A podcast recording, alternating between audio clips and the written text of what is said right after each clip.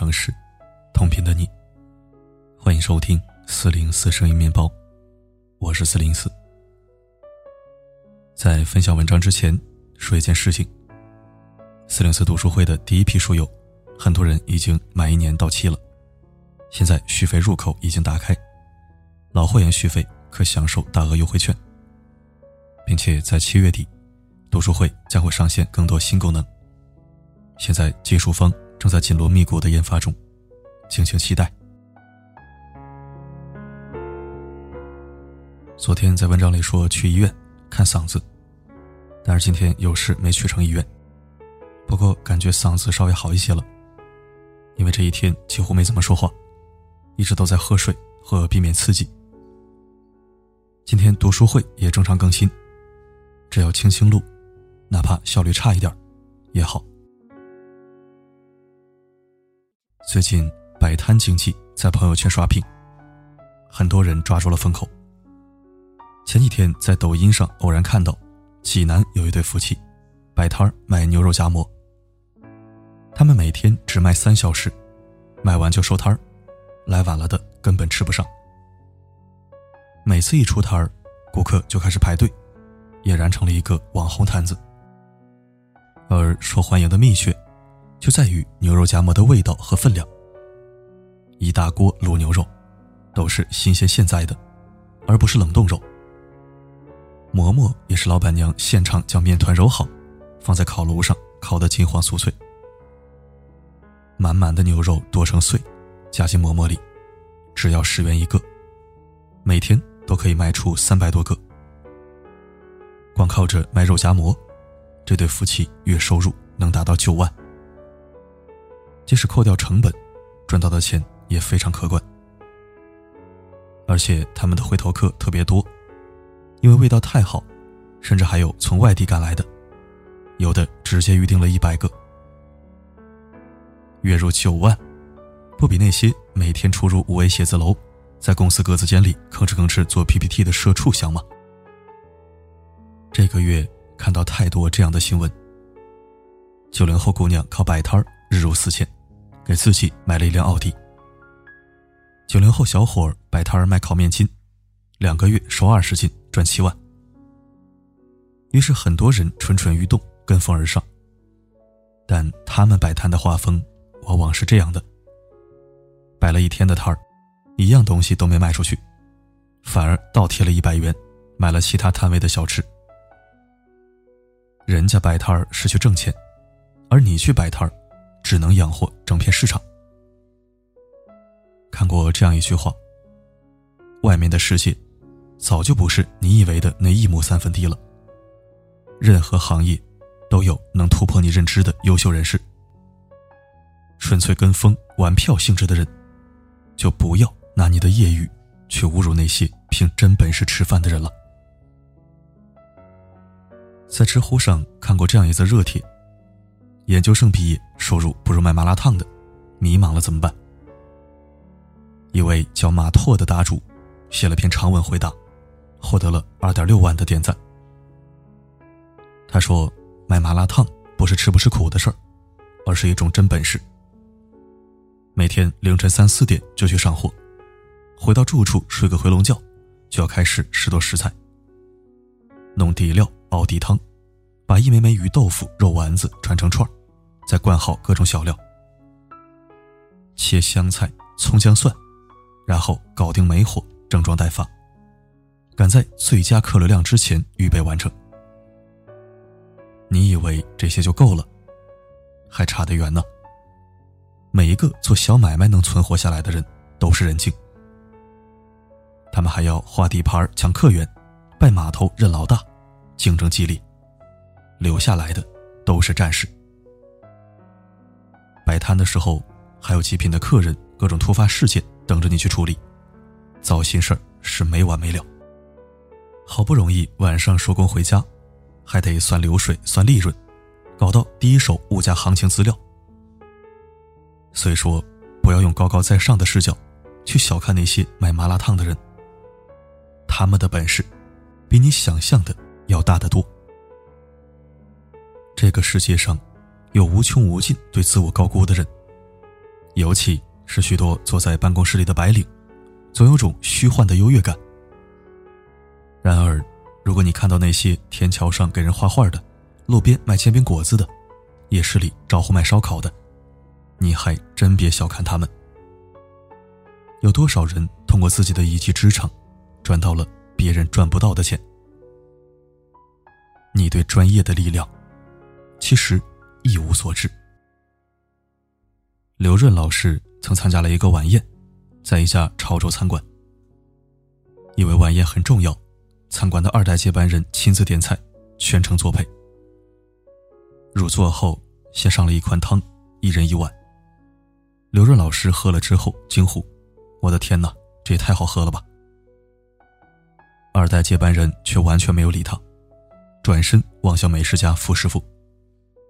傅师傅很认真的品味了一会儿，说：“这个汤的头香是够了，尾香还差一些。加一点新鲜的青橄榄，更讲究可以用小粒的石橄榄，清香会在口中慢慢回味。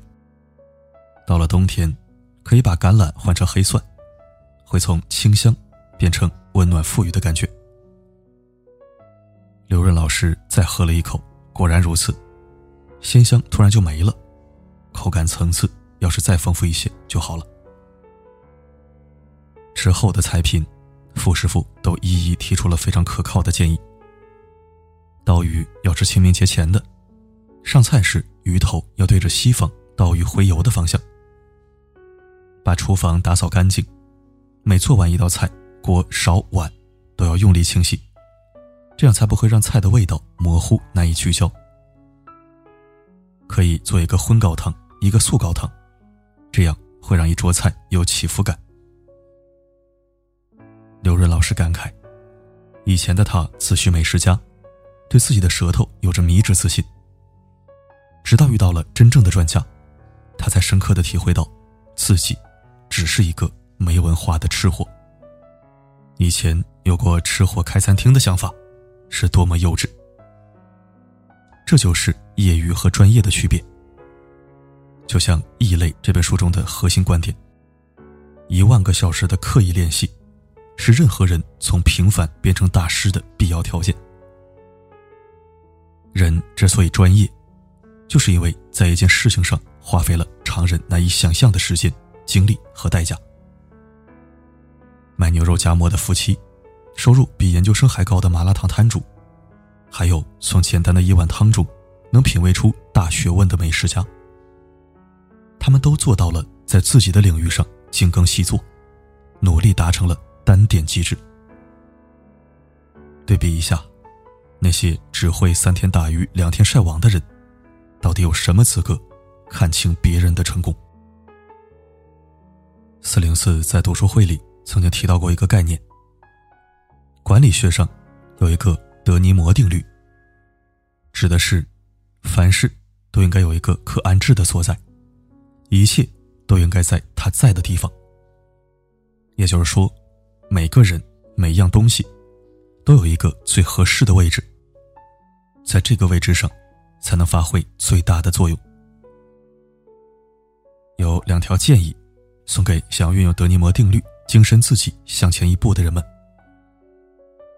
首先第一点，精准定位，发掘能力。漫画家朱德庸从小就对文字反应迟钝，但对图形敏感至极，很喜欢画画。他在学校里画，回到家里也画，书和作业本上空白地方都被他涂鸦的满满当当。他虽然学习成绩不甚理想，但画画的水平。却与日俱增。后来，就有媒体发现了他，为他开设了漫画专栏。找准了自身优势的他，成为了一名漫画家。他的《双响炮》《色女郎》《醋溜族》等作品，收获了许多的喜爱和好评。这个时代，只有遵循专业主义的人，才能生存和发展。因此。我们必须要找到自己的优势，也就是自己擅长而别人做起来费力不讨好的事情。只有加强自我认知，客观评价自身优缺点，才能尽快找到属于自己的赛道。第二点是打造自己的独特竞争优势。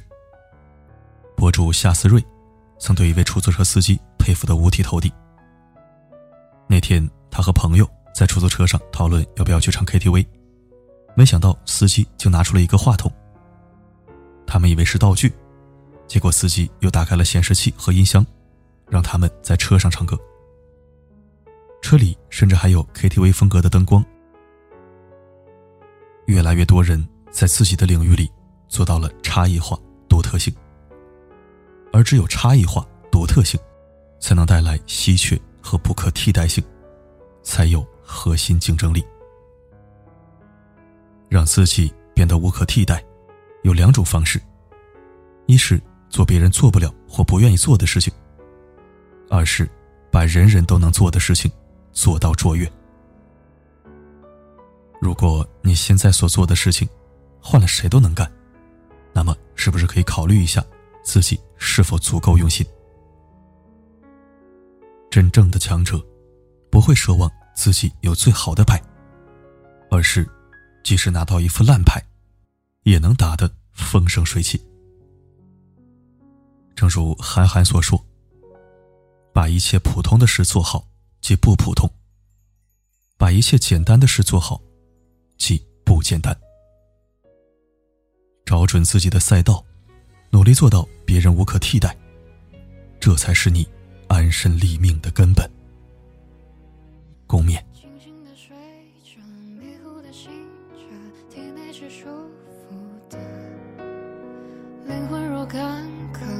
个时刻要注下什么？能不能记得？能不能记得？我是谁不适应眼里的颜色？拒绝穿着失去的生活着。感谢收听。读完今天这篇文章，我也想起了一些希望成为电台主播或者公号作者并向我讨教的朋友或者听友。他们觉得四零四你特别轻松，读读文章录下来就把事儿做了，每天发发公众号。编辑编辑，就接广告把钱赚了。有的人只是说说，我说你这是光看见贼吃肉，看不见贼挨揍。也有人付诸实践，开始买设备学录音，或者搞起了公众号。到目前为止，我见过坚持时间最长的是两个月的，还只是做公众号。那些嚷嚷着做播音的，或者播音公众号一块做的，基本。半个月就放弃了，有的还没到。当然，也可能是我没遇到特别有恒心的，毕竟咱不能以偏概全。在这里，我就不去细说做主播或者做公号有多么繁琐复杂，有多考验耐心了。从那些放弃者的抱怨中，就能听出大概。比如有这样说的：“四哥，一篇文章好几千字，你是怎么通顺读下来的？你要读错几次啊？”那些特别长、特别拗口的句子，你也要像我一样读几遍甚至十几遍吗？哎，四哥，你是怎么做到公众号每天更新的？你不嫌烦吗？而且还要经常写原创，还要天天看新闻了解资讯，排版选图各种新花样，脑袋都要炸了，你不觉得枯燥吗？这些只是冰山一角，还有很多种抱怨，我就不一一列举了。我只回答上面我列举的这几个问题。我最初开始录文章的时候，一篇文章录下来两个小时起步，三四个小时也不稀奇。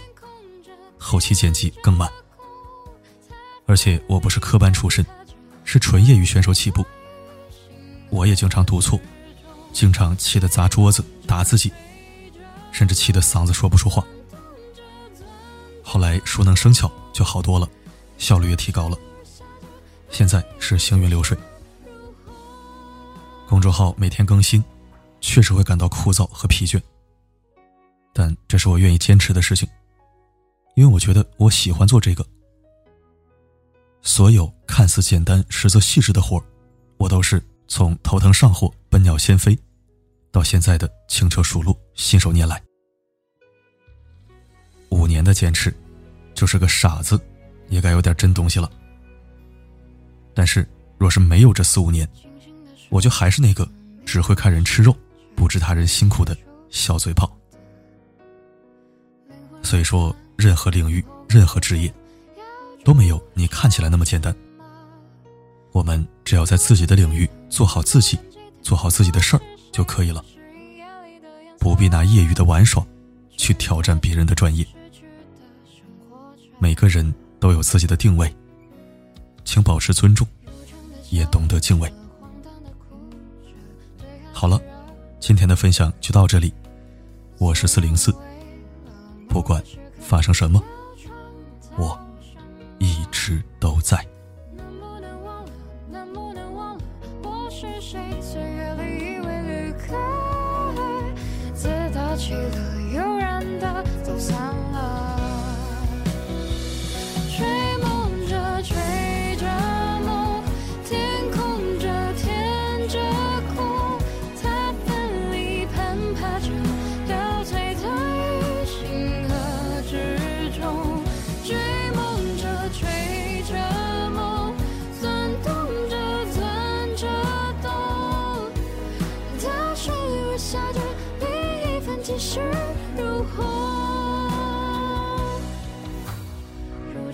笑着，荒诞的哭着，对抗是热闹的，索然无味了。